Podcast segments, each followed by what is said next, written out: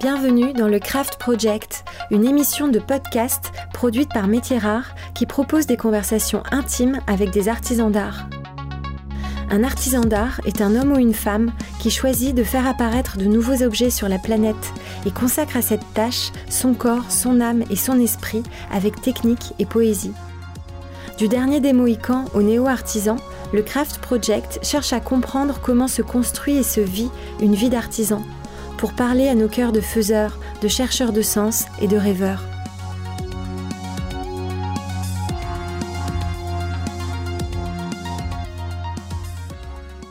Je suis Raphaël Métierard et aujourd'hui j'interroge Philippe Huppé. Philippe Huppé est député de l'Hérault. Il est l'auteur d'un rapport sur les métiers d'art et les métiers d'excellence remis au Premier ministre Édouard Philippe en 2019. Pour ce rapport, et depuis dix ans, Philippe Huppé sillonne les ateliers et interroge les artisans pour comprendre leurs enjeux, leurs atouts et leurs défis. Au-delà du député, j'ai reconnu dans l'homme le chemin initiatique d'humilité et de passion qui amène à porter et à aimer les artisans d'art, sans avoir besoin pour cela d'être du métier.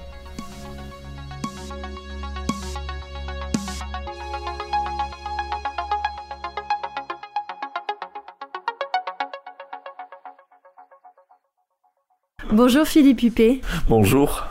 Alors ma question habituelle, c'est comment la matière, comment les métiers d'art sont entrés dans votre vie, parce que souvent je parle à des artisans, mais aujourd'hui je suis à l'Assemblée nationale, je parle à un député, mais quand même je vous demande comment les métiers d'art sont entrés dans votre vie? Par hasard. J'étais maire d'un petit village, donc je faisais partie d'une communauté de communes, puis après d'une agglomération, et on m'a donné cette responsabilité métier d'art. C'était il y a combien de temps Il y a maintenant un peu plus de 10 ans. Ça vous est tombé dessus ce truc Oui. Ah oui, oui, oui. Je Et à ce moment-là, qu'est-ce que vous vous êtes dit Vous avez dit, oh là là, la barbe un peu. Je vous avouerai, malheureusement, en étant en France, je dis, mais personne l'a voulu, donc on me l'a donné. Ah oui. Et comme je suis un peu un taiseux, je m'y suis mis petit à petit et j'ai vu des choses qui ont commencé à me plaire. Et je me suis vraiment accroché au sujet et maintenant ça fait euh, plus de 10 ans, oui, c'était en 2008 et euh, je suis presque accro au métier d'art. C'est vrai. Et qu'est-ce qui vous a plu? Qu'est-ce qui vous a rendu accro? Très concrètement, au départ, vous y connaissez rien, c'était la barbe. Quelles sont les premières choses où il y a des petites étincelles qui se sont allumées chez vous? Une première exposition sur les santons pas le santon, la crèche, c'était pas l'objet, c'était ce savoir-faire des meilleurs santonniers. Et la visite d'un musée du santon à Clermont-Lérault, des santons du monde entier, et c'était ce savoir-faire. J'ai vu des santons verts, des santons japonais, d'un très très grand savoir-faire. Et ça, ça a commencé à vraiment m'accrocher, car j'ai vu des beautés. Et je me demandais combien de temps on pouvait mettre pour faire une telle beauté. Et ces beautés, vous vous amenez autre part. Donc c'est ce qui m'intéresse dans les métiers d'art. C'est cet objet qui est créé, qui sort de rien. Il y a une matière informe et on fait un objet. Et cet objet, normalement, s'il est bien fait, doit d'abord rayonner de manière poétique et ensuite vous amener autre part. Et c'est ce que j'aime dans les métiers d'art, c'est ce voyage. Est-ce qu'il y avait des artisans autour de vous, dans votre famille Est-ce qu'il y a eu des exemples avant ça, chez vous, qui ont pu vous parler? Est-ce que vous aviez déjà mis un pied dans un atelier? Jamais. Jamais? Jamais. J'ai pas d'artisans dans ma famille. Et donc c'était un monde qui s'ouvrait. C'est peut-être pour ça aussi que je suis aussi enthousiaste, parce que c'est tout nouveau, 12 ans, euh, c'est tout nouveau. Mais euh, c'était vraiment un monde qui s'ouvrait, et je crois que j'avais quand même un peu la fibre. J'avais cette fibre au moins euh, philosophique, et je partage beaucoup avec la philosophie des métiers d'art. Et justement, 12 ans, ça date bien aussi le début du retour, du renouveau des métiers d'art, de l'attrait qu'ils peuvent avoir dans la société, et vous avez dû le sentir, puisque ça a de plus en plus suscité d'intérêt certainement autour de vous, jusqu'à vous confier cette mission parlementaire. Vous l'avez vu, vous, en tant que parlementaire? En tant qu'homme politique, cet attrait grandissant pour les métiers d'art, ou finalement il a toujours été là? Sur les 12 dernières années, oui, je l'ai vu. Il y a 12 ans, c'était pas ça. Honnêtement, quand je l'ai pris, bon, euh, on, me l'avait donné parce que personne ne voulait, mm. cette délégation, honnêtement. Et après, je m'y suis accroché. J'ai eu la chance de côtoyer certains élus qui aimaient aussi, qui m'ont un peu mis le pied à l'étrier, notamment le maire de Pézenas. Et après, petit à petit, j'ai vraiment accroché et j'ai pris mon envol. Et aujourd'hui, vous êtes d'accord, c'est la classe, les métiers d'art? C'est la classe d'être à la tête de cette délégation-là. C'est l'élégance. les métiers d'art. Euh, c'est vraiment de l'élégance, de l'élégance de vie, les métiers d'art. Oui, bien sûr, mais ce que je veux dire, c'est que même pour vous, c'est valorisant maintenant d'être. Euh, aujourd'hui, vous voyez bien que être à la tête d'une délégation comme celle-là, c'est très bien vu. On peut plus dire que c'est celle dont plus personne ne veut, si J'aurais envie de dire que tout le monde a envie d'avoir cette délégation métier d'art, tout le monde a envie de travailler sur les métiers d'art. J'en suis pas persuadé. Ah oui. Parce qu'il y a d'autres sujets dans la vie qui intéressent aussi euh, les autres personnes.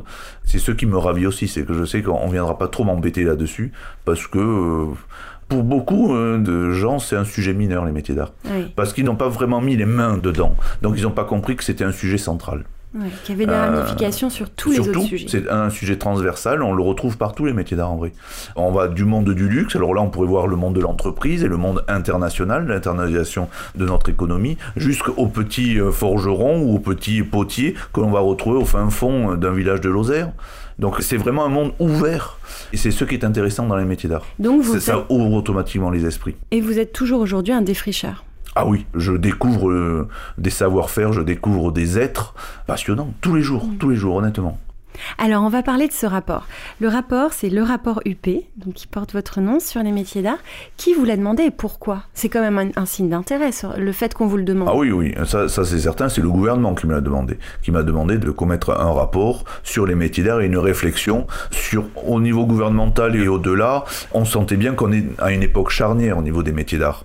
Euh, on n'est pas comme il y a 12 ans, mais on est avancé, il y a un véritable intérêt maintenant et on s'aperçoit que les métiers d'art sont une véritable richesse nationale.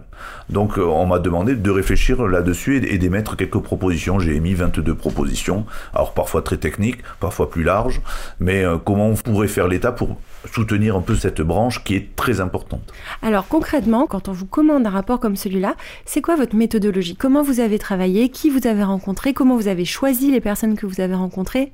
Parce que c'est difficile de s'y retrouver dans ce large secteur. Oui, euh, je suis entièrement d'accord avec vous. L'avantage que j'étais un, un ancien enseignant, et donc euh, la première chose, je pose le sujet et je cherche une problématique. Quand on m'a donné cette mission, j'ai essayé de définir le sujet et de trouver les limites du sujet. Et ensuite, j'avais cette chance d'avoir travaillé, puisque maintenant il y a un an et demi, j'avais travaillé pendant dix ans au contact des métiers d'art. J'étais président de ville et métiers d'art, donc ça m'aidait aussi. Donc j'avais déjà tout un réseau national auquel j'ai pu faire appel pour euh, essayer d'avancer et de défricher un peu plus ce sujet. Donc, vous aviez déjà identifié un certain nombre d'acteurs? Oui, ah oui, ça oui, grâce à mon réseau euh, Ville et Métiers d'Art, oui, j'avais un certain nombre d'acteurs et surtout sur tout le territoire. C'est ça qui était intéressant. C'était pas simplement autour de mon village ou de ma ville, c'était pas Oui. simplement dans l'Hérault, c'était pas simplement à Paris, parce que je voulais à tout prix sortir de Paris. C'était sur tout le territoire. Et c'est vrai, et l'autre euh, spécificité dont je peux témoigner, puisque j'ai fait partie des auditions, c'est que vous avez euh, interrogé des personnes de profils tout à fait différents et de taille d'entreprise complètement différents. Donc vous avez essayé d'être le plus varié possible dans les auditions que vous avez faites. Oui, 64 auditions, c'est ça? Oui, J'ai le bon chiffre. oui. Et 147 visites d'atelier. Voilà. Je rigolais en disant qu'on était presque à égalité avec le Craft Project. oui, oui. Et j'espère qu'on sera à égalité, surtout que vous me dépasserez. Ce qui est intéressant, c'est de découvrir la variété. Et cette variété, un forgeron dans le nord de la France ou un forgeron dans le sud de la France, c'est pas la même chose. Ou en, en pays catalan, c'est pas du tout la même chose. Et c'est cette variété qui est vraiment enrichissante, Et tant juste- individuellement que collectivement. Et alors, comment vous en revenez de ce voyage-là? Parce que c'est quand même incroyable de, je le sais, je le vis tous les jours, de voir, de parler avec ces gens-là. Qu'est-ce que ça a changé en vous? D'abord, ça vous transforme. Vous voyez les métiers d'art, vous voyez ces, ces- alors, euh, je vais dire exprès un peu hein, ces petits métiers, mais je reviendrai dessus. Ces petits métiers, vous les voyez différemment. D'un coup, ils deviennent centraux. D'un coup, vous apercevez que ces métiers, même à Florac, sont très importants et font vivre et irriguent tous des territoires entiers. Ça, ça vous transforme automatiquement et vous revenez plus humble en vrai de ce voyage. Alors, j'ai pas fini mon voyage parce que je crois que c'est un voyage d'une vie. Donc, je continuerai, mais tous les jours vous êtes un peu plus humble. Et ça, c'est très bien. Vous rentrez dans une collectivité qui dépasse les métiers d'art et l'artisanat d'art. Vous sentez tant le passé que le présent. Mais en même temps, vous sentez qu'il y a un avenir possible et, vous essayez, euh, moi en tant que député, j'essaie de participer à la construction de cet avenir possible pour les métiers d'art. Modestement, mais j'essaie.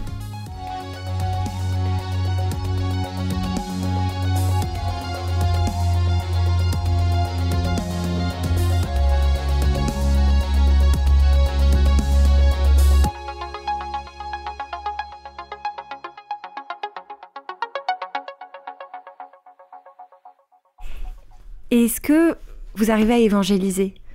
Parce que moi, je suis tout à fait convaincue et complètement d'accord avec ce que vous dites. Je le vis, cette humilité, elle est très intéressante. C'est difficile à raconter, non? En dehors de notre monde. C'est difficile parce que c'est presque philosophique, les, métiers d'art. Donc, soit vous essayez au, comptoir d'un bar et c'est pas le lieu pour en parler. Il n'y a jamais un lieu pour parler réellement, sérieusement des métiers d'art et de la philosophie des métiers d'art. Qui est une philosophie sociale, qui est une philosophie humaine, qui est une philosophie de voyage. Et étant sudiste, j'aime cette notion du chemin. Et les métiers d'art sont sur un chemin en permanence. On veut toujours, il me semble, on veut toujours aller vers l'excellence sans y parvenir. Donc c'est un vrai chemin de vie, les métiers d'art. Et c'est compliqué de l'expliquer, honnêtement. Mais j'ai l'impression que certains collègues ont compris dans tous les cas que c'est moi qui m'occupais des métiers d'art et, me laissent tranquille là-dessus. Et quand ils ont quelque chose ou, une question, ils viennent vers moi pour me demander alors qu'est-ce que tu en penses Philippe? Sur ça, toi qui as vu un peu ce qui se passe en France. Mais c'est ça, c'est que vous avez une mission quand même compliquée, c'est de traduire en recommandations euh, pour le gouvernement, en mesures concrètes pour le secteur, quelque chose qui relève euh, d'une vision de la société, d'une vision du travail, d'une vision de l'apprentissage, de la formation. C'est tellement global comme sujet et je pense que en fait, il n'y a que les gens des métiers d'art qui se rendent compte de la difficulté de cette mission-là. Parce que nous, on y est baignés tous les jours. Honnêtement, je crois. À un moment, je ne suis plus du tout comptable. Mm. Je ne parle pas en chiffres et en budget. On va parler humainement, comme vous venez de le dire. C'est une vision sociale. Donc c'est très compliqué d'essayer de mettre dans des budgets annuels de l'État cette vision sociale. Et pourtant, vous l'avez fait. Donc 22 mesures. Voilà. Est-ce qu'il y en a une qui aurait déjà été mise en place? Vous l'avez remis il y a un an à peu près ce rapport? Euh, Oui, il y a un peu plus d'un an maintenant, un an et demi. Oui, en, euh, fait, je le sais, il y a le nouvel opérateur des métiers d'art. Oui, Alors racontez-nous ça. Alors il y a le nouvel opérateur, j'avais euh, proposé que l'on crée un GU, un groupe d'intérêt économique. Là, pour l'instant, on a regroupé deux associations, l'ancienne INMA. Institut national des métiers d'art. Voilà, et l'ISM, l'Institut supérieur des métiers. On les a regroupés partiellement pour faire une seule association. Et j'espère qu'on continuera pour aller vers ce groupement d'intérêt économique. Mais pour l'instant, voilà, il y a ce nouvel opérateur. Je crois fortement en ce nouvel opérateur. Le monde des métiers d'art avait ce défaut, il y a toujours un peu ce défaut, c'est d'être éparpillé. Les métiers d'art, les professionnels plus particulièrement, sont des gens un peu individualistes, ce qui peut se comprendre parce qu'on leur demande de travailler en permanence dans un atelier, seul, très souvent, ou à deux ou trois, ou en famille, peu importe. Ils travaillent, et ensuite on leur dit, mais vous êtes individualiste, mais en même temps, c'est le métier qui pousse à ça.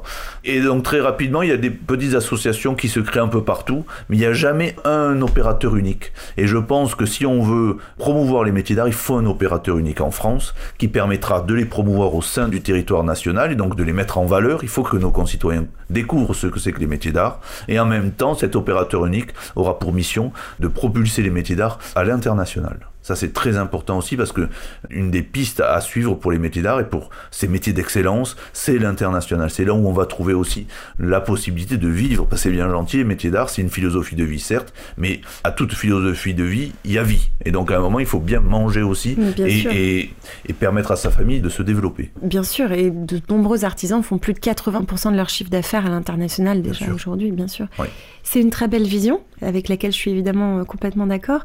Alors la question qui fâche, est-ce que ce nouvel organisme est doté? Est-ce qu'il a des fonds? Est-ce qu'il a des moyens pour agir? Pour l'instant, il a des missions. C'est déjà beaucoup, hein. donc il, a des objectifs à atteindre. Pour l'instant, il vient d'être mis en place, donc il, a un budget hein, il a un budget, qui, a été renouvelé. Euh, je ne connais pas particulièrement. Le, il a évolué, puisqu'il y a des dons, il y a beaucoup de mécénat qui vient. Il y a l'État qui donne une certaine subvention. Et on verra dans le temps comment. L'objectif de ce nouvel organisme, c'est aussi d'être indépendant dans une certaine mesure d'être complètement indépendant, mais il ne sera jamais réellement indépendant. Indépendant des finances de l'État, de s'autofinancer. Il faudrait qu'il s'autofinance. Il faudrait, je dis bien. Je ne suis pas mm. persuadé qu'il y arrive à terme. Et je ne suis même pas persuadé de le vouloir en étant. Ah oui, parce que sinon l'État, il ferait quoi s'il fait plus ça?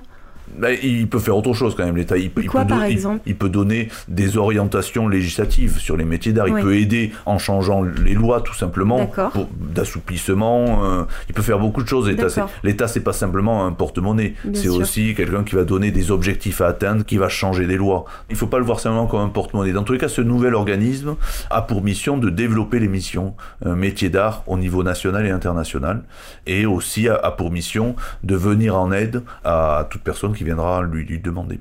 ou tout organisme qui viendra lui demander. D'accord. Un autre pan très important de votre rapport, c'est la formation. Parce que j'ai l'impression que vous avez constaté qu'il y avait euh, des difficultés sur ce sujet-là, des difficultés à recruter dans de nombreux métiers, des difficultés à rassurer les parents sur les formations dites manuelles, que sont les formations métiers d'art. Je veux bien que vous nous redisiez euh, votre constat sur les faiblesses de la formation dans les métiers d'art et comment vous pensez euh, apporter des solutions.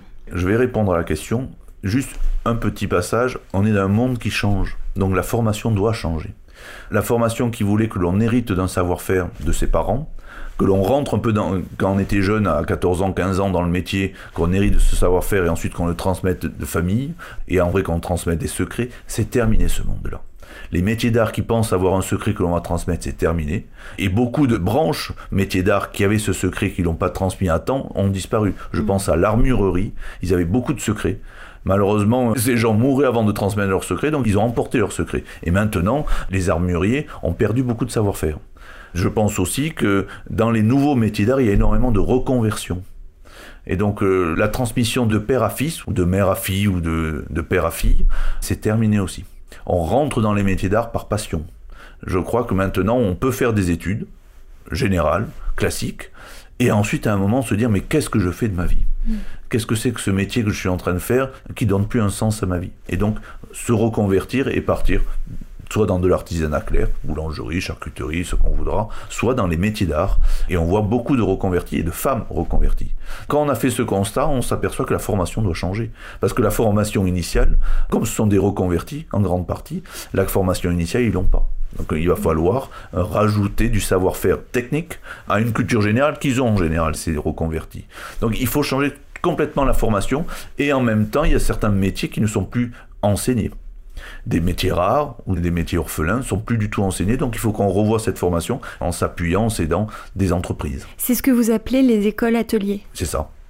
Oui, il faut qu'on aille vers ces écoles ateliers. Pour résumer, dans l'école, on acquérerait les savoirs de base, et dans l'atelier serait vraiment le savoir technique que l'on acquérerait, qui serait transmis là par euh, le maître de stage. Et qui serait euh, aidé, financé pour le temps que ça lui prend de transmettre? Il faut, il faut l'aider à un moment, oui. À mmh. partir du moment où on parle d'école atelier, il faut l'aider. À un moment ou un autre, il va passer du temps pour bien enseigner et bien transmettre son savoir-faire. Donc il faut que ce soit soit la collectivité, soit un autre organisme qui le soutienne financièrement. Oui. Est-ce qu'il y a des choses qui commencent à être mises en place depuis votre rapport? Est-ce que le ministère de l'Éducation nationale s'en est emparé? J'ai vu à plusieurs reprises le ministre de l'Éducation nationale, il en est bien conscient.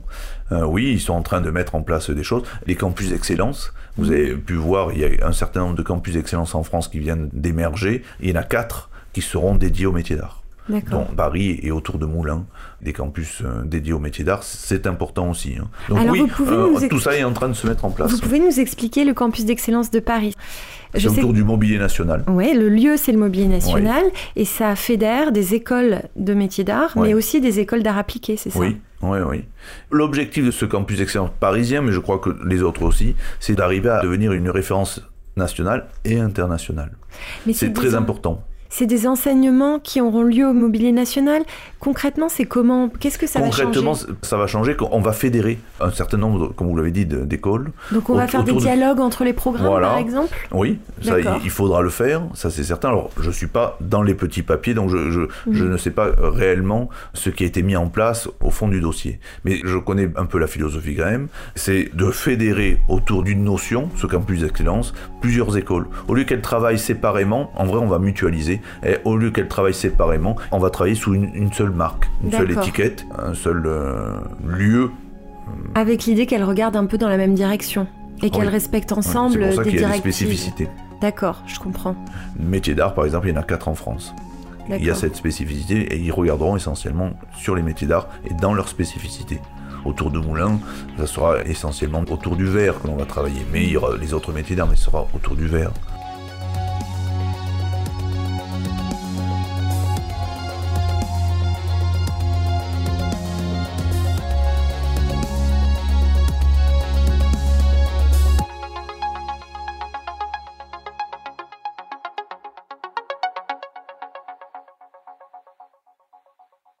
Est-ce que vous avez, euh, dans vos recherches, euh, identifié des opérateurs tels que celui que vous aimeriez voir en France, dans d'autres pays européens ou, ou, même plus loin?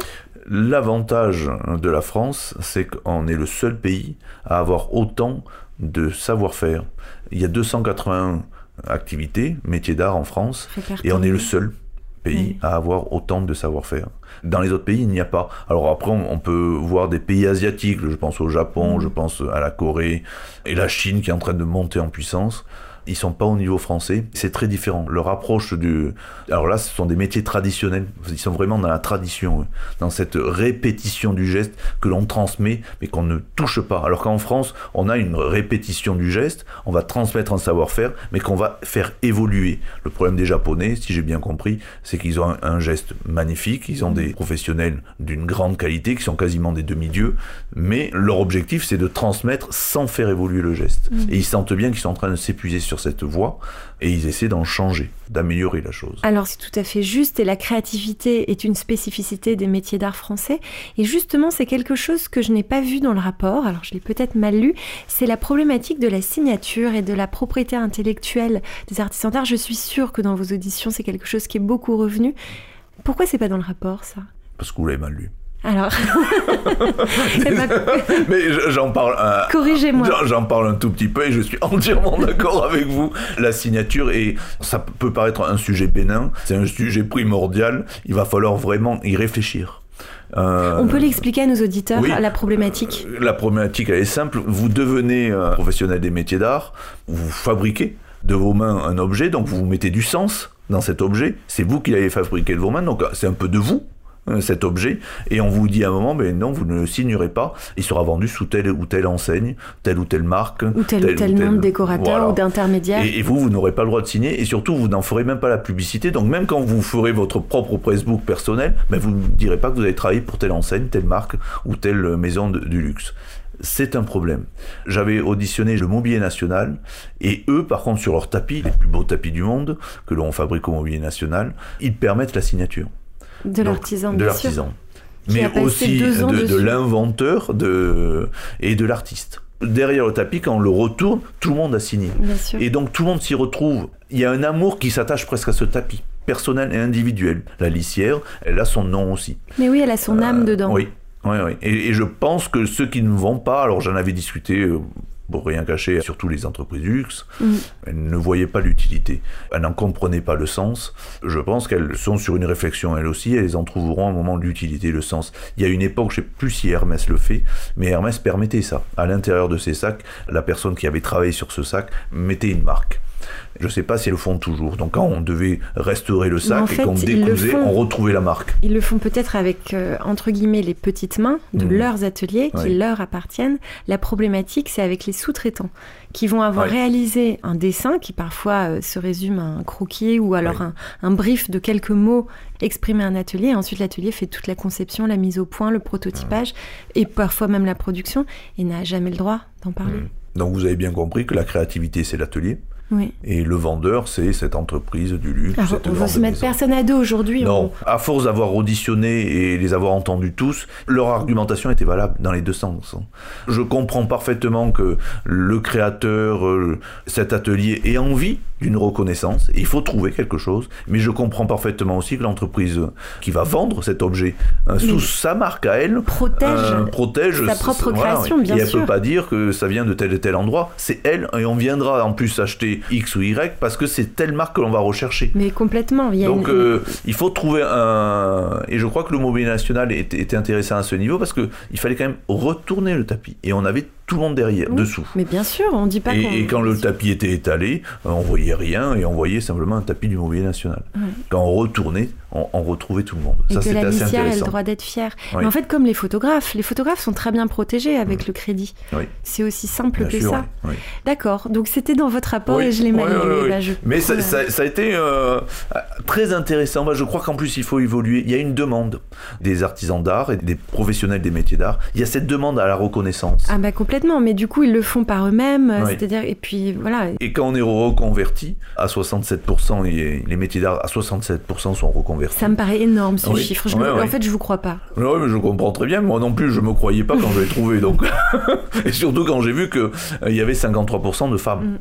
les métiers d'art sont en train de se féminiser à grands pas. Ça aussi, c'est une question qu'on doit se poser. Ça veut dire qu'il y a une autre vision, et ça veut dire qu'on trouvera des forgerons qui sont des femmes. Et j'ai vu un moulin, pour ne rien cacher, toute une section forgeron où il y avait que des femmes. Ça m'a impressionné parce que euh, à chaque fois on imagine la, forge avec des hommes en train de taper comme des brutes sur un métal euh, en fusion. Ben, là non, c'était euh, des femmes qui taper euh, justement sur ce métal en fusion, mais pas comme des brutes. Donc ça montre que simplement que les métiers ne sont pas euh, genrés. Non, se féminise bien sûr. il peut être féminisé et aussi masculinisé. Complètement. À, sens inverse, j'ai vu des hommes qui faisaient de la broderie, qui cousaient, ainsi de suite. Alors on, se dit, tiens, ça c'est un métier féminin. Non.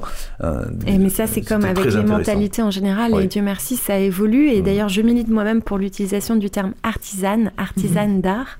Les métiers se féminisent, mais alors justement, je crois que la condition des femmes en général dans la société nous montre que c'est pas forcément rassurant de l'intérêt qui va être porté à ces métiers-là. C'est-à-dire que s'ils se féminisent, c'est pas ça qui va faire qu'ils vont être mieux pris en considération euh, par la société. Avec une seule peur, c'est que vous alliez là-dessus. Bah oui. Je suis obligé d'y répondre. Bah allez-y. Alors c'est compliqué, parce que c'est un peu délicat, la féminisation d'un métier, il me semble. Je partage ce que vous venez de dire. Je crois que c'est dangereux. Non pas parce que ce sont des femmes qui rentrent euh, dans ce métier. Tant mieux, ils ont un savoir-faire, une créativité exceptionnelle. Moi, ça ne me pose aucun problème et c'est très bien. Dans la vision sociale, souvent, quand un métier se féminise, on considère qu'il se dévalue. Quand il se féminise, parfois on a peur que ça soit le second salaire, mm. que monsieur garde le salaire principal et que madame, excusez-moi d'être un peu un peu brute de caricatural, mais c'est comme ça que la société euh, au moins comprendra, euh, madame aille s'amuser avec les métiers d'art. Mm. Et même si elle n'en vit pas, c'est pas très grave. Là, il y a une dévaluation et une dévalorisation des métiers d'art. Il faut que tout le monde puisse vivre de son travail et qu'on soit un homme ou une femme, peu importe, il faut qu'on en vive et qu'on applique le vrai prix. Parce qu'à la fin, quand on n'en vit pas de son travail, mais ben, on va pas appliquer le vrai prix. Et donc on va rentrer en concurrence avec des vrais professionnels qui, eux, ont besoin de vivre de leur travail. Mais comme vous, vous avez un mari qui a un métier principal et un salaire principal, vous pouvez ne pas appliquer le vrai prix. Et donc vous allez tuer ces professionnels alors que vous, vous faites du macramé transcendantal. Mm. Et ça, c'est pas très bien, honnêtement. Euh, c'est très bien que ça se féminise, mais il faut que ça soit aussi une vraie professionnalisation féminine. C'est-à-dire que la femme qui vient applique le vrai prix en fonction du travail euh, produit. Mais voilà, c'était un point qu'il fallait qu'on aborde. Mais c'est compliqué à le dire, je vous avouerai, parce que oh, souvent on a l'impression que c'est euh, un sexisme ou autre. Non, c'est une volonté, une vraie volonté égalitaire que la femme et l'homme qui viendront dans ce métier puissent en vivre, tout simplement. Oui. Et ça, c'est quelque chose que vous avez forcément constaté aussi avec 64 auditions, c'est qu'en effet, les métiers d'art suscitent énormément d'intérêt. Tout le monde aime les métiers d'art. Moi, je reçois des messages toutes les semaines de gens qui adorent les métiers d'art, qui ont envie de s'y investir, qui ont envie de travailler dans ce secteur-là. Mais la réalité économique, c'est que c'est très difficile d'en vivre et que les artisans d'art, parmi les meilleurs de leur métier, galèrent, ont du mal à boucler les fins de mois, ont une incertitude importante sur leur avenir. Vous l'avez vu, ça. Mmh. Ah oui. La grande majorité, c'est ça. Mm. Plus de 50%, alors je ne veux pas donner de chiffres, euh, mais plus d'un professionnel sur deux est en dessous du SMIC.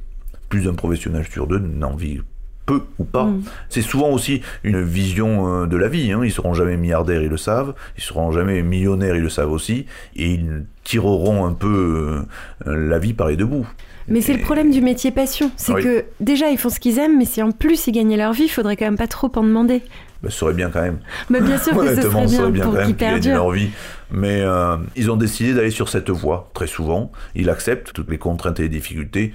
À nous, euh, législateurs, à nous, euh, députés d'essayer de, faire en sorte qu'ils en vivent aussi. Donc de les aider. Après, après c'est le client, le consommateur qui choisiront. Mais nous, législateurs, au moins, essayons de mettre le moins de bâtons dans les roues. Bah déjà en faisant comprendre leur valeur ajoutée, en mmh. les aidant à la mesurer, à bien la chiffrer, à mieux la vendre. Ce que vous avez dit, c'est vrai, c'est un vrai point. En peut-être rationalisant les intermédiaires qu'il peut y avoir entre les ateliers et le marché pour que la valeur ajoutée soit mieux répartie.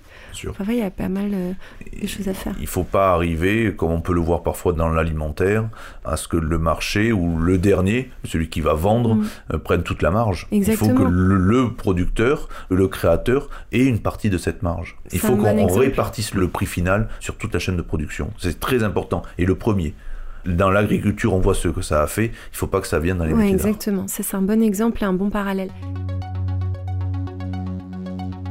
Vous avez forcément constaté également l'attrait que peuvent avoir des professionnels qui ont fait des carrières dans des secteurs complètement différents, qui veulent s'investir dans les ateliers, reprendre des maisons d'excellence. Il y a même un réseau qui s'occupe que de ça, que vous citez dans votre rapport.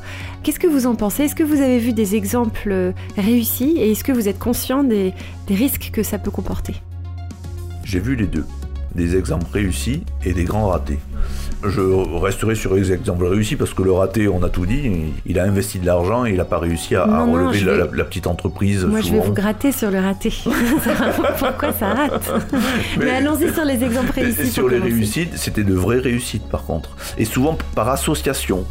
Je l'avais vu à Paris, ça, une personne avait investi, il n'était pas du tout du métier, mais il avait gardé l'ancienne euh, l'ancienne propriétaire euh, bien de, de, cette petite entreprise. Ils étaient devenus collaborateurs et associés. Donc il y en avait un qui avait le savoir-faire technique et qui se régalait parce qu'il me disait, moi, ce qui me plaisait, c'était le savoir-faire technique. Je voulais devenir celui qui fait. Mm. Pour rien vous cacher, c'est de la passementerie. Passementerie variée.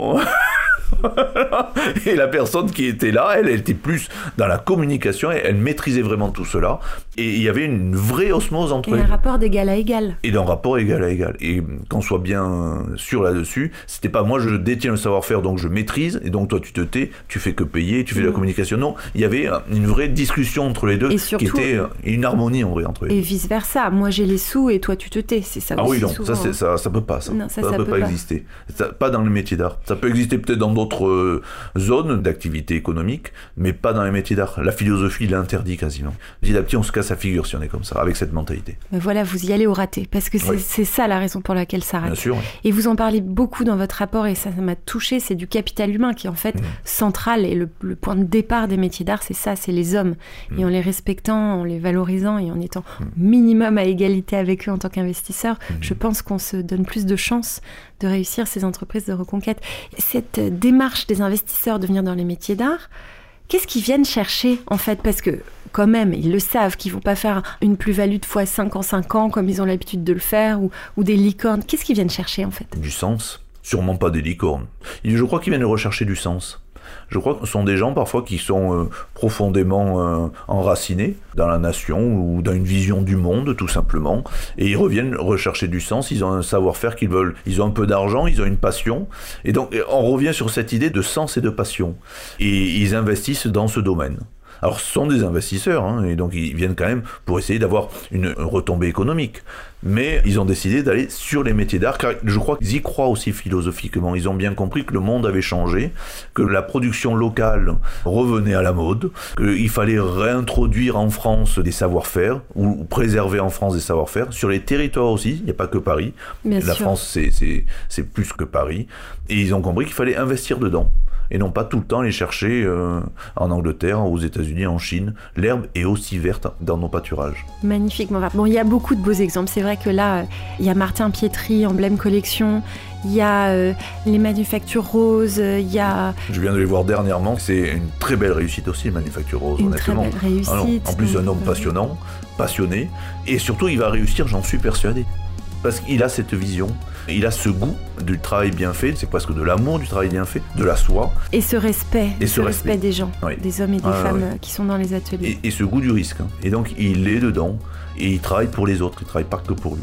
Ça, c'est très important. Et c'est vrai, et ça, c'est des exemples qu'on a envie de valoriser. On ne peut pas dire les échecs, mais j'aimerais. C'est dommage, mais on ne veut pas avoir de procès. Mais il y en a. Il y en a des retentissants ces dernières années. Mm. Et des gens qui ont perdu beaucoup d'argent parce que tout le monde avait misé de l'argent pour le sens. Il y avait un énorme tour de table sur l'exemple que j'ai en tête.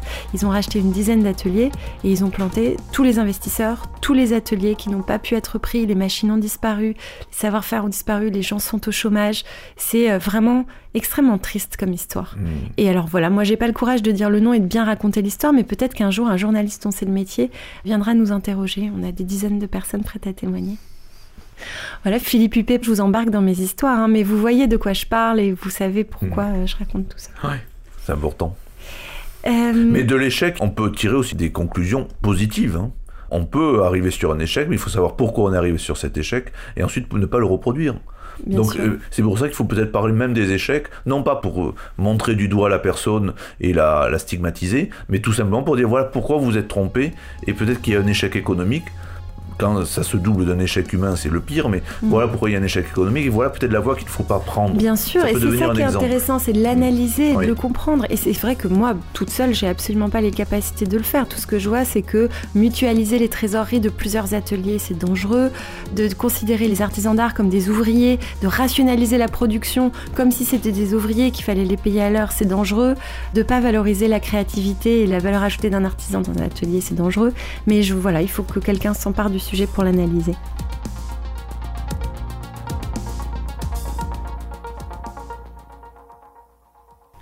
Alors Philippe Huppé, j'ai une question que je pose souvent aux artisans d'art, mais peut-être que vous aurez une réponse intéressante à nous donner. Est-ce qu'il y a eu des anges gardiens, des guides qui vous ont ouvert les voies dans les métiers d'art et que vous aimeriez citer aujourd'hui? Je l'ai cité au départ, donc je vais le reciter. C'était le maire de Pézinas, Alain Vogel, qui m'a mis le pied à l'étrier donc je l'en remercierai toujours. Mais après, non, il n'y a pas une personne qui ressort en priorité. L'association Ville et Métiers d'Art a fait beaucoup aussi pour moi. Alors racontez-nous, parlez-nous de cette association. Je pensais que c'était vous qui l'aviez créée, moi. Ah non, pas du tout. Non, non, non, non, non. Elle a été créée en 1992 et c'est une association qui regroupe les collectivités c'est une association de collectivités, donc on n'est pas une association qui regroupe des professionnels des métiers d'art, mais des collectivités qui ont pris la compétence métier d'art. Et cette association a, beaucoup fait pour moi en vrai, car euh, je m'y suis impliqué. Alors il y a eu des présidents euh, pour qui j'ai travaillé, et maintenant je suis devenu président. Donc ça m'a permis d'aller dans de très nombreuses collectivités et voir ce qui s'y passait. Donc automatiquement voir des professionnels des métiers d'art et voir ce que faisait la collectivité pour les aider. Et c'est là que vient votre ancrage très territorial, parce que c'est ah vrai que vous êtes très euh, sur le terrain et, à l'échelle nationale. C'est ce qui me plaît. Dans votre discours sur parce les que je, crois que trop souvent, on a considéré que les métiers d'art, c'était Paris. Alors que mon expérience me montre que les métiers d'art, c'est certes Paris, mais ce sont aussi les autres provinces, aussi les autres régions, aussi les autres départements. Et, et, je ne traverse pas un seul village, une seule commune, sans trouver un artisan des métiers d'art. Il y en a toujours un qui traîne par ici, par là, et il y a toujours une histoire derrière cet homme ou cette femme. Il y a toujours quelque chose à glaner et qui vous offre. Si vous respectez la personne, cette personne va le sentir ou va le voir et elle vous offrira une histoire et vous repartirez enrichi. Très rares ont été les fois où je suis reparti un peu vide d'une nouvelle expérience. Chaque fois que j'ai rencontré des métiers d'art, alors soit l'expérience est négative, parce que parfois ils ont des trajets de vie négatifs, hein, et beaucoup de peine, et beaucoup de, de heurts, ça ça arrive aussi, euh, tout n'est pas rose dans les métiers d'art. Mais, mais c'est aussi une expérience, tout est expérience pour moi, que ce soit négatif ou positif il faut gommer le, plus rapidement le négatif en agissant pour que ça se reproduise pas et essayer que le positif se reproduise euh, le plus souvent possible. C'est rare quand même, honnêtement. Ce sont des vies, comme on l'a dit tout à l'heure, très dures. Très difficiles, bien sûr, avec énormément d'efforts, de sacrifices et évidemment énormément de sens. Mais il faut mesurer euh, le prix que ça coûte, ce sens-là. Oui, euh, parfois il, est cher payé. Hmm. Il est cher payé, j'en connaissais quelques-uns, ils aimaient, ils aimaient. Hein. Mais à, la fin, les corps étaient presque marqués. Alors c'est exactement, c'est une question que je pose systématiquement, c'est où est-ce que vous avez mal? Aux artisans. Mais vous, vous avez mal quelque part, vous, à faire ce métier-là? Moi, je suis député, donc j'ai mal partout par principe, mais, par principe, je dois le cacher. Donc, euh, je crois que quand vous discutez avec un élu, au bout de certain nombre d'années, hein, et qui est passé par un certain nombre d'élections, s'il est honnête, il vous dira que tout son corps est balafré. Et il vous dira qu'au bout de, de 10, 15 ans, 20 ans, que c'est une vraie pluie ambulante. Mais s'il est honnête aussi, il vous dira que tout cela est caché parce que c'est la règle du jeu. Donc oui, mais j'ai pas à me plaindre, c'est comme ça. c'est votre métier. C'est mon métier. Mais euh, je crois que chez les professionnels de métier d'art, c'est encore pire, donc j'ai pas à me plaindre. Hmm. C'est peut-être ça qui vous permet de vous connecter à eux? Peut-être, oui. Mais je, préfère me connecter à eux sur le sens. Le sens humain et la philosophie euh, qu'ils portent en eux. Cette générosité. Car je crois que les métiers d'art, c'est une vision de l'homme en général c'est pas simplement. Alors, je suis un, grand défenseur des territoires, des métiers d'art implantés dans les territoires, car je crois que économiquement, philosophiquement, humainement, ça a du sens. Mais au-delà, les territoires, ça devient presque la terre. Et les métiers d'art ont une vision du monde qu'ils partagent automatiquement quand on, crée ça, ce, ce, cendrier. voilà, un cendrier qui vient d'Apt, quand on crée ça, cette terre mélangée, on dit quelque chose on dit quelque chose. Et euh, si en plus on a eu la chance de voir la potière, on comprend plus rapidement ce qu'elle a voulu dire, et à notre tour, on donne parfois un autre sens à ce vide poche. Justement, j'allais vous demander si vous aviez des objets d'artisan d'art autour ah de oui, vous. oui, ça c'est mon, mon, problème. Oh et oui, à chaque on fois, est mordu. on, me le dit, dès que je, je vais euh, quelque part, euh, je me sens presque obligé de prendre un objet que j'aime. En général, je me force jamais, je prends pas les objets que j'aime pas, mais je, oui, ça oui beaucoup de couteaux parce que j'aime les couteaux pliants parce que je trouve ça fabuleux. Donc j'ai beaucoup de couteaux, même trop, je sais plus où les mettre, mais voilà, dès que je il y a un couteau spécifique, je le prends. Et, euh, même que la poterie, la verrerie, oui, j'ai beaucoup d'objets. Vous êtes sensible. Métier d'art, oui. Vous avez des enfants? Oui. Est-ce que vous leur avez transmis ce goût-là? Non je raisonne par l'exemplarité. Et donc, comme ils voient des objets chez moi, mm. peut-être qu'ils aimeront ces objets, peut-être qu'un jour ils aimeront en faire, en fabriquer, en créer, ou du moins, s'ils n'en sont pas capables, et s'ils n'ont pas ce niveau d'excellence, ben, peut-être qu'ils aimeront peut-être vivre au milieu, donc eux-mêmes euh, achèteront ce genre mm. d'objets. C'est pour ça que je prends des objets aussi, il y a un sens pédagogique et éducatif. Bien sûr, l'immersion dans la beauté et dans le sens. Très important, j'y crois beaucoup. Et je crois que les métiers d'art ont ce rôle aussi d'enjoliver et de faire que notre vie est plus belle. Alors je suis parfaitement d'accord avec vous. Et je profite de vous avoir, monsieur le député, en face de moi. C'est la deuxième fois que je raconte cette histoire dans le Craft Project. C'est qu'il y a un rêve qui m'a été soufflé par un artisan d'art que vous avez également auditionné, qui est de remettre les métiers d'art dans la ville, dans la vie des citoyens. Par exemple, que le comptoir de l'agence Pôle emploi soit fait par un artisan d'art qui a pensé son bois, son dessin, sa forme, qui a mis son âme, qui, comme vous, qui êtes entouré d'objets qui vous font du bien, on met ces objets-là dans la salle d'attente de l'hôpital Necker, qu'on mette des luminaires extraordinaires soufflés à la bouche. Pourquoi on fait pas ça? Il y a bien le 1% œuvre d'art du ministère de la Culture. Pourquoi il n'y a pas un 1% œuvre d'artisan d'art pour les participants publics? Parce que dans le 1% euh, du ministère de la Culture, les métiers rentrent. Sauf ah. qu'on ne le sait pas. Eh ben, on et on le, fait jamais. On ne le sait Alors, pas. Euh, je, voulais le faire dans mon village, donc euh, c'est je m'étais renseigné et on pouvait, grâce à ce 1%, euh, faire appel aussi à des artisans d'art, à des professionnels des métiers d'art. On pouvait, sauf qu'on ne le fait jamais et sont toujours les mêmes qui demandent ce même 1%. Une Alors, fois qu'on s'est fait, un exactement, nous, pour le demander pour des artisans? Il faut tout simplement que le, donneur d'ordre demande ce 1% s'il est dans un appel d'offres volumineux et choisisse un artisan d'art. Alors soit il passera par euh, un appel d'offres là aussi, soit c'est en dessous d'une certaine somme, il pourra choisir un, artisan d'art et cette œuvre d'art qu'il exposera euh, dans le lieu qu'il aura réhabilité ou restauré. ce qu'on fait là nous aujourd'hui, c'est dire aux donneurs d'ordre qu'ils peuvent faire appel aux artisans d'art dans leur 1%. Oui. Oui, oui, bien sûr qu'ils peuvent. On a fait, a fait un truc important aujourd'hui. C'est important, bien sûr, oui. Oui, oui. Mais il faudrait qu'il y ait des métiers d'art qui travaillent pour les collectivités. Mais oui.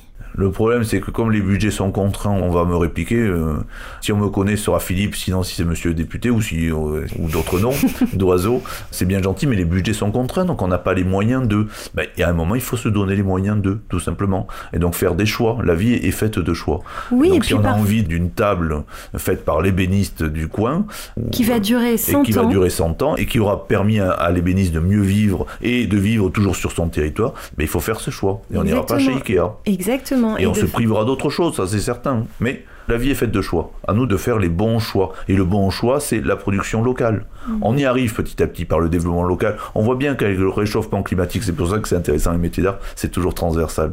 Avec le réchauffement climatique, on va être obligé de repenser notre façon de produire.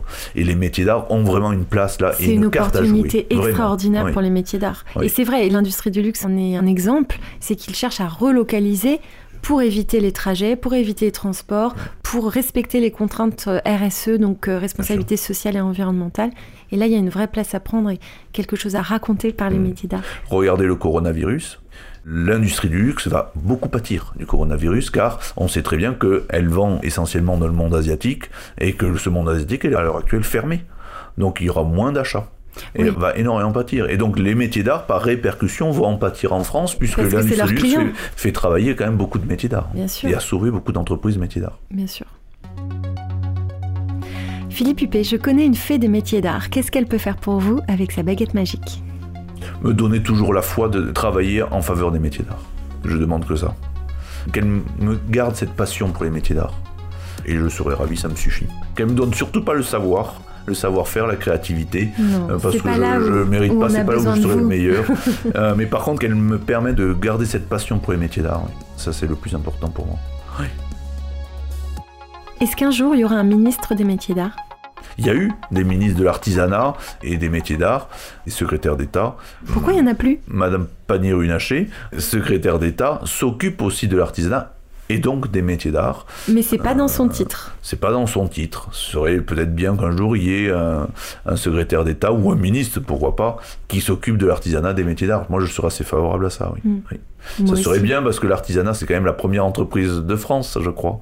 Et donc, ce serait bien qu'on s'y intéresse réellement et qu'on la reconnaisse, oui.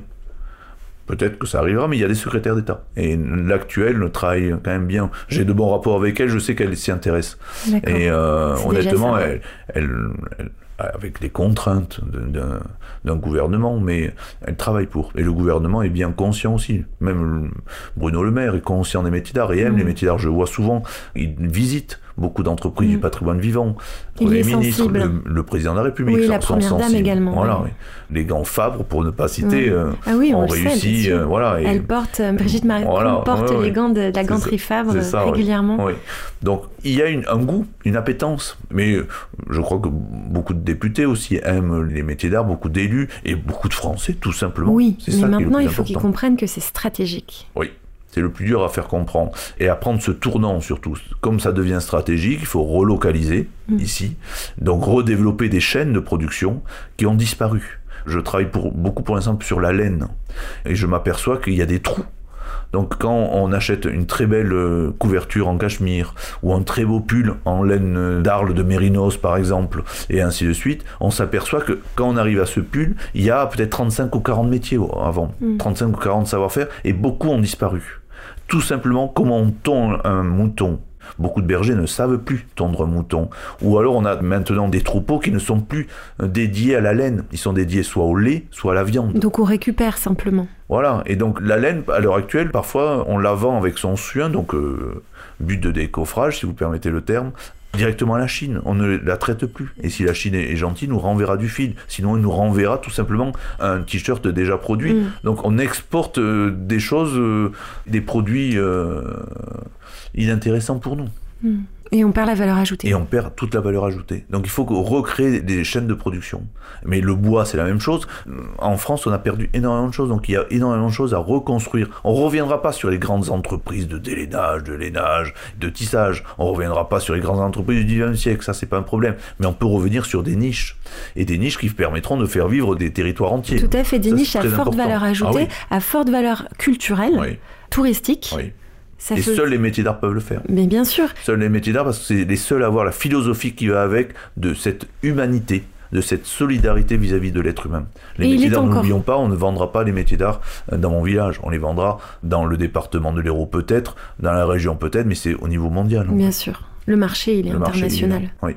Et il faut qu'on y aille. Donc il faut qu'on accepte l'autre aussi. Et les métiers portent cette philosophie. C'est pour ça que je trouve qu'il y a, il y a un tout dans les métiers. Il y a une vraie philosophie humaine qui permet d'aller discuter avec l'autre et de lui proposer un produit sans qu'il voit une agression économique ou une conquête économique. Il voit un échange. Complètement. Et il n'est pas trop tard parce que les, les, artisans sont quand même encore là. Les savoir-faire n'ont pas complètement disparu, mais il faut pas tarder. Il faut pas tarder. Non, le temps passe vite. Le temps joue contre nous. Euh, les outils disparaissent. Les, on peut pas parler de tous les sujets, mais les, machines machines anciennes sur lesquelles beaucoup de métiers d'art travaillent disparaissent. La dentelle, par exemple, la dentelle de Calais euh, ou alors de Caudry a beaucoup de problèmes pour l'instant et ces machines sont du 19e siècle, on n'en produira plus jamais et parfois euh, elles partent de France et atterrissent en Asie. Elles sont rachetées par le... Voilà, et ça c'est très dangereux parce qu'une fois mm. qu'elles seront parties, on ne produira plus de dentelle. Donc il faut vraiment préserver certains outillages quasiment l'interdire qu'ils sortent des mm. territoires, sauf si on l'autorise tout simplement, mais au moins qu'il y ait une déclaration. Dans mon projet, j'ai fait cette proposition que certains outils restent sur le territoire. Car une fois qu'ils seront sortis, ils ne rentreront plus, on n'en fabriquera plus non mm. plus. Bon, il faut bien qu'on s'arrête à un moment. Malheureusement. Merci Philippe Huppé. Merci à vous.